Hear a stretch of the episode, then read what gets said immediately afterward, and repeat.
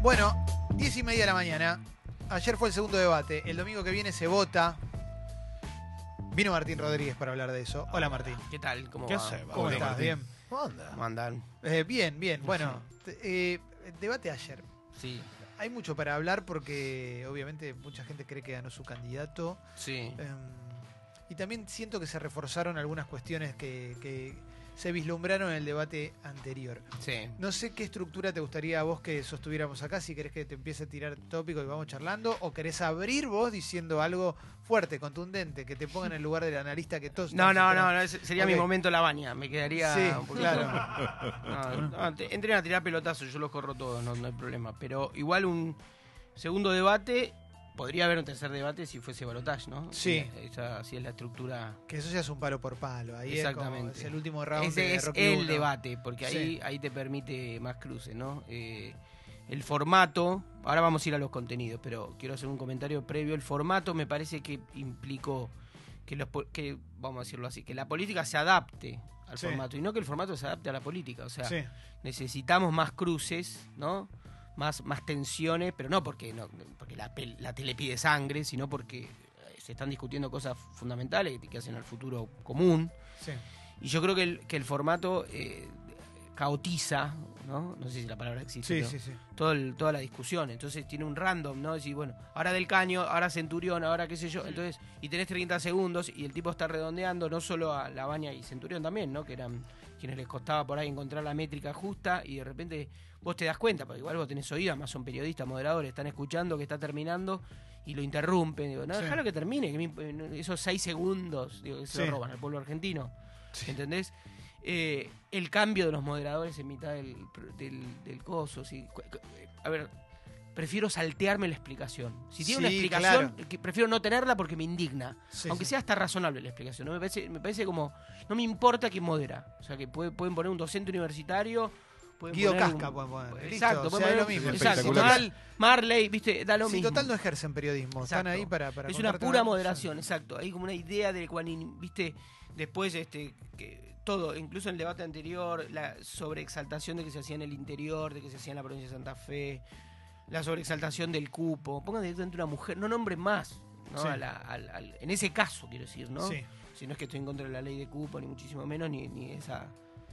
Pero digamos, estar nombrada, no sé, me parece que sobregiró el protagonismo periodístico y el contenido del debate salió fue lo más damnificado. Vamos a hablar un poco del debate en sí, o por lo Mm. menos de lo que pudimos ver. Y yo tengo, tengo varias sensaciones que estaría bueno que empezar a charlarlas, Sí. ¿no?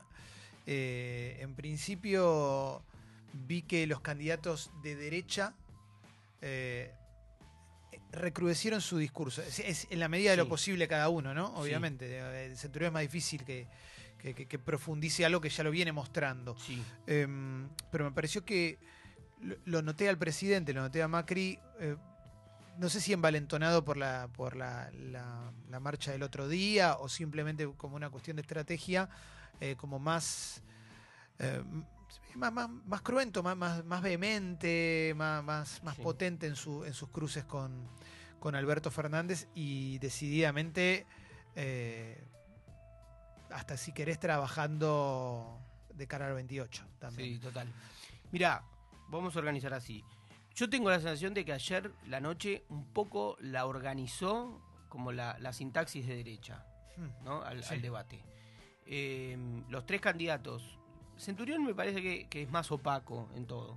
Pero yo creo que Expert y Macri tuvieron un, en términos formales, ¿no? Como si uno se, Sí. se abstrae de lo que, de lo que piensa, de, de cuánto coincide o no. Y, si, y vos decís, bueno, ¿cuál fue el desempeño? Fueron los que mejor, digamos, sobre todo Sí. Expert, para mí fue el que mejor habló. Espera es el que mejor Sí. se maneja ante cámara. también. Eh, eso El- está clarísimo. Exactamente. Se, se fogueó y se creó en las cámaras. Hmm. ¿no? Frente a Claro, las viene de ahí. Claro, entonces en algún sentido sabe hacer política, pues empezó a hacer política frente a una cámara. Es distinto a otros que tienen un origen de barricada, un origen de palacio, como Labaña. Labaña es un hombre de palacio. Sí. Labaña está acostumbrado a hablar con 50 empresarios que tienen dos horas para escucharlo, supongamos, ¿no? O sea, Sí. que tiene otra métrica Labaña. Sí. Eh, o sea que para mí, incluso el primer eje, que fue el de seguridad, como que en un punto quebró el clima del anterior debate donde, a mi juicio, lo había ganado Alberto Fernández, ¿no? Se había Mm. lucido más. Entonces ahora dije, bueno, vamos a discutir seguridad. Y en, y en el de- debate de seguridad, la izquierda, la izquierda amplia, social, el progresismo, la- ¿eh? tiene toda la de perder. Sí. Sí, tiene una discusión, o sea, ti- tiene eh, frases largas para un tema corto. Hmm. ¿no? Y en ese sentido, la, la- una, una opción de derecha, comillas, derecha, qué sé yo, tiene frases cortas para, un- para el tema, ¿no? Es decir, tiene contundencia. Entonces, Sí. ahí se manejaron bien, ¿no? Es decir, eh, lo que también se generó, y hago un asterisco más sobre seguridad, es, cuando hablamos de seguridad, no está claro de que, de que todos No. estamos hablando de lo mismo. No, porque se habla de Corte- piquetes. Exacto, corte de calle, piquete, lo- los, que entran por una puerta salen por la otra, derechos humanos, ¿viste? Se juntó todo, derechos humanos, los delincuentes, o sea, narcotráfico, se arma un matete. Después quiero que hablemos de narcotráfico. Sí, se arma un matete descomunal y entonces eh, todos hablan de, es como, como dirían en comunicación, no hay comunidad de sentido, Hmm. ¿no? Si todos están hablando de cosas distintas. Y ahí Alberto fu- fue a correrla muy de atrás, es decir, planteó la cuestión de la desigualdad, que es un discurso que no tiene interpelación masiva, ¿no? O sea, Claro. vos decís a alguien, te acaban de robar, asesinaron a un pariente, decís, lo que pasa es que vamos a solucionar con la desigualdad, no, no hay Sí, sí, trabajo y educación. Exacto, no, no, hay bueno, tiempo para. Claro. para, para, Sí. O sea que en ese sentido me parece que, que tuvo la de ganar y que sobre esa diferencia inicial se impuso la noche. Y que inclusive si querés ir desde un discurso más progre, Sí. me parece que del caño fue un poquito más, más contundente también. Está bien, Sí. bueno, tiene, es más fácil. Eh, el- sí, Pero- la izquierda tiene, la izquierda dura tiene eh, latiguillos y tiene Sí. este, más repentismo, ¿no? Sobre ciertas cosas te las ubica rápido eh, en un lugar. Eh, me parece que toda la, la, mm, diría, hacia adelante, de nuevo la sacan barata cuando se hablan de cuestiones económicas, que es lo que marcó el voto. O sea, Macri la sigue sacando barata cuando se habla de cuestiones económicas. Y lo que lograron, y ahí diría en tándem, aunque no, no capaz no articulado, pero sobre todo porque Esperta agredió más a Alberto. Al- eh, Macri, Spert y Centurión es poner en el centro de la discusión al kirchnerismo. O sea, fue un debate, sobre- durante Sí. grandes momentos se debatió sobre el kirchnerismo. Sí. Corrupción, relación con los movimientos sociales, la calle, este, O sea, todos juga- subsidio. para mí todos jugaron para el gobierno, todos jugaron Sí. para Macri, porque en definitiva, digo, Sí. Espert y Centurión hoy no, no Sí. tienen chances. Y tengo una sensación también que es que juegan para eh, un, un frente de- sin todos, digamos, para, Sí. para de acá a cuatro años, ¿no? Como un frente de todos, pero de derecha, Exacto. digamos, enfrente de toda la derecha. Pero, para, eh, Jessy quería preguntar. ¿Cuánto sabe cada candidato antes del debate que el otro le va a, a cuestionar? Digo, en la parte esa en la que se tiran eh, directamente, que dice mi pregunta o mi, mi cuestionamiento es para Alberto, por ejemplo. ¿Cuánto sabe Alberto de lo que le va a tirar cualquiera de los candidatos? Porque más allá de que a veces tarden más, como la baña, qué sé yo, todos siempre tienen la respuesta, bueno, trabajan de eso, pero la respuesta como automática. Nunca dicen, me mat- con esta me mató. No, hay mucho, hay, hay una cierta... mm, eh, A mí me obsesiona el Sí. preparado del debate. Es como que Sí. no. Primero los equipos técnicos negocian todo lo que serían los contenidos, los ejes, etcétera, ¿no? O sea, hay mucha negociación previo a un debate.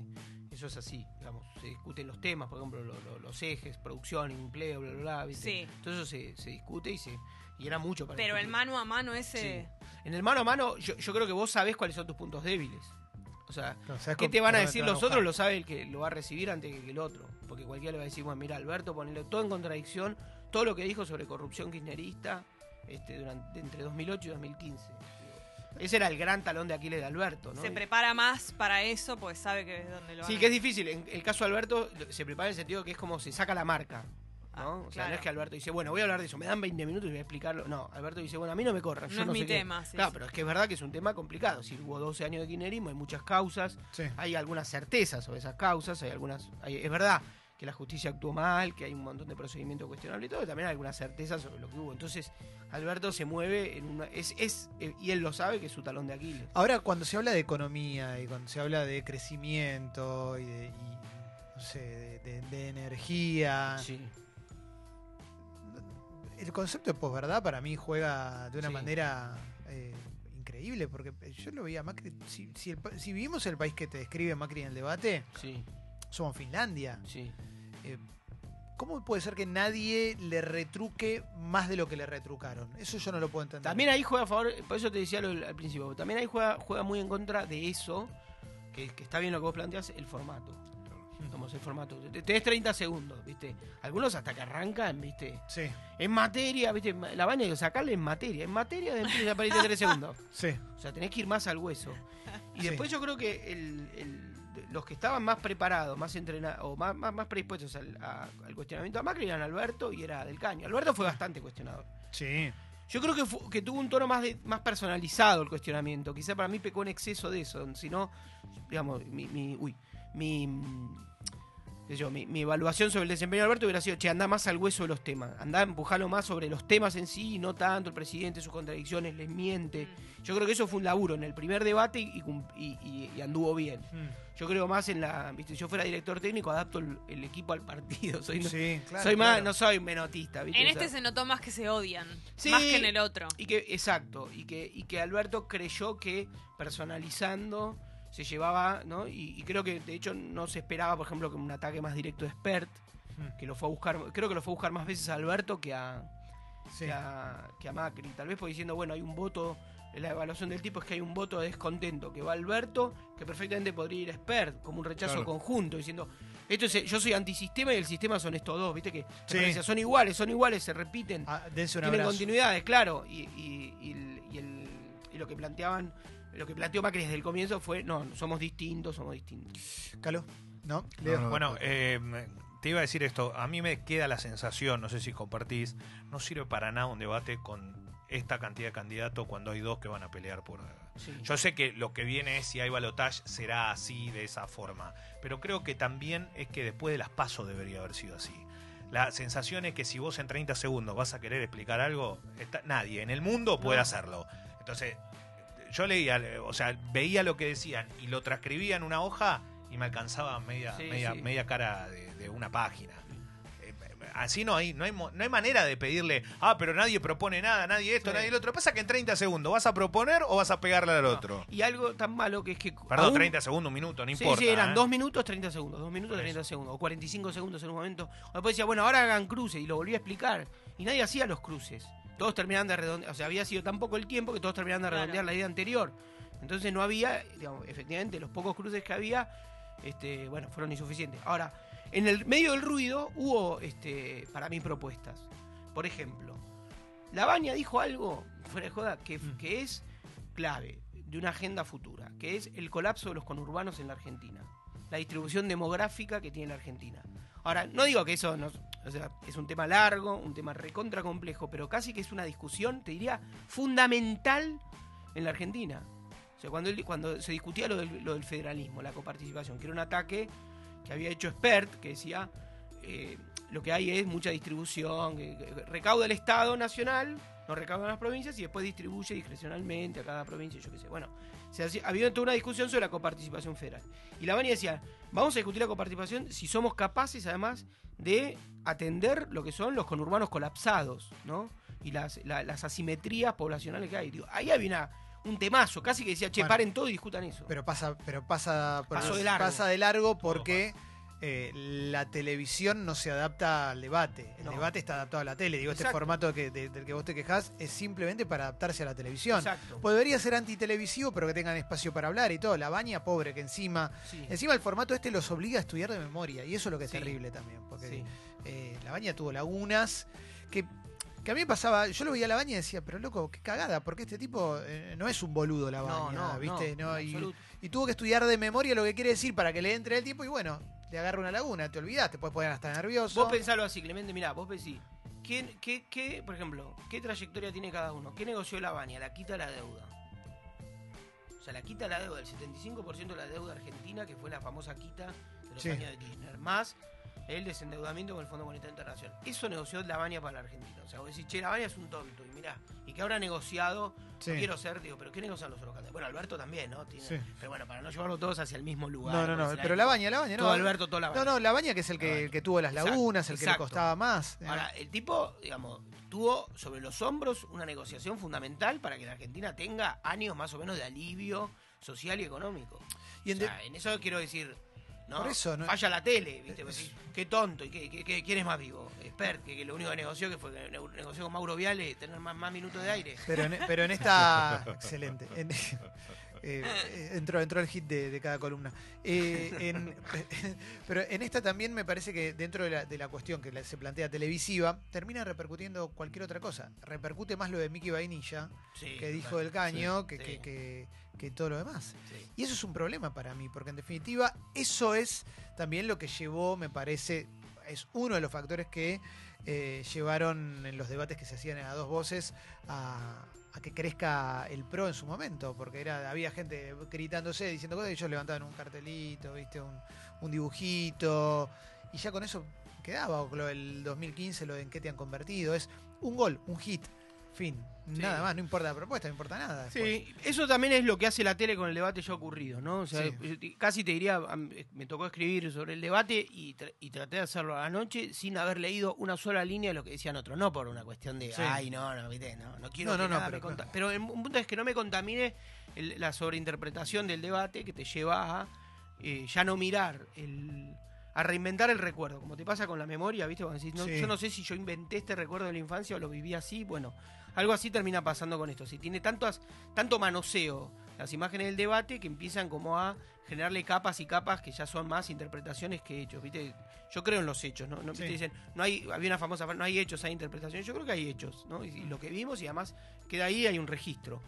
Mi impresión es que, un poco la que dije acá, digamos, hubo, fue un debate donde de algún modo, conceptualmente, lo organizó la derecha del debate. Sí. O sea, los, los tres candidatos del centro a la derecha organizaron, y yo creo que en ese se vivió, se vivió que tenían más eficacia para instalar, digamos, sus, sus consignas, su discurso, pese a todos los defectos que tiene el formato. Y creo que Del Caño mejoró.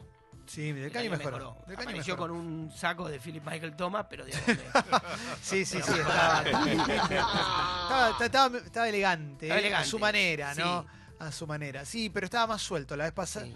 la vez pasada parece, saco claro, sí, la vez pasada parecía un spot, ¿viste? Claro, exacto. Eh, y en este Un caso. poquito duro, sí. Sí. ¿Qué, qué, qué- qué reflexión te genera la, la marcha del otro día o el encuentro multitudinario del, del obelisco? Porque la verdad es que fue mucha gente Sí. y, y a mí me llamó la atención. Fue mucho más que, que en Barrancas de Belgrano. Se, se- se vio como una demostración de, ojo que existimos. Sí. No, yo creo que el, el macrismo nace de las plazas. Es, es- es, eh, algo para decir, paradójico, frente a lo que significa el macrismo como discurso y como discurso de Mm. Estado incluso. Sí, claro. El macrismo nace de la calle. Quiero decir, en 2008, el, el conflicto del campo Sí, y todas esas plazas que, que juntaron, eh, digamos, la solidaridad de, mucha- de Sí. muchas capas medias urbanas con el campo, dieron casi que dibujaron el mapa electoral del macrismo. Sur de Córdoba, Santa Fe, o sea, el mapa sojero de, la- de Mm. los agronegocios, más las capas medias urbanas, son la alianza del macrismo. sí. Después aparece el, el conurbano kirchnerista, el progresismo sí. kirchnerista. Salió, nació todo esa noche, ¿no? O sea que en realidad te diría, conoce las plazas. Vos pensás, durante el kirchnerismo tuviste las plazas del 2008. Después tuviste algunas plazas más. Después tuviste en 2012 las plazas del Cepo, Sí, por decir un salto. Y después tuviste en 2014, qui- no, en 2015 las plazas de la, de la muerte de Nisman. sí. Es decir, es una historia de plazas, la, la llegada al poder de Macri. Lo que pasa es que él se construye en relación, una, tiene una relación con esas plazas que no es la de la izquierda Claro. que es de cada marcha, tipo el 8N. Nadie se acuerda del 8N, o sea, no se rememora. Claro. En la izquierda te hace de cada marcha histórica ¿viste? un- una, una iconografía infinita. Nace un, ¿viste? un taller de serigrafía de cada, mar- de cada marcha. La derecha tiene una relación más, más con el olvido. ¿viste? Sí, claro. bueno, ponela ahí, pues no saben qué hacer. Por otro lado, esa plaza muestra algo histórico. Es decir, evidentemente, Macri organiza un sector de la sociedad que sabe más contra qué estar que cómo organizar, digamos, su agenda de- propositiva, por decirlo así. Sí, igual de, ¿No? igual. O sea, era la plaza de la oposición de la oposición. Sí, pero con un también con un blanqueamiento de, bueno, sí, somos esto, este pañuelo, este Sí. pañuelo somos en realidad, sí, habilitamos, pero en realidad esto. Sí. Sí, bandera de Argentina full, Sí, Exacto. todos.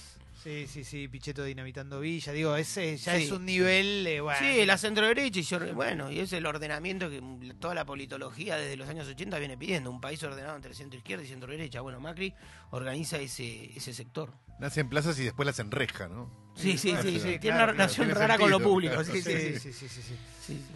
Gracias, Martín, ¿eh? Gracias a ustedes, chicos.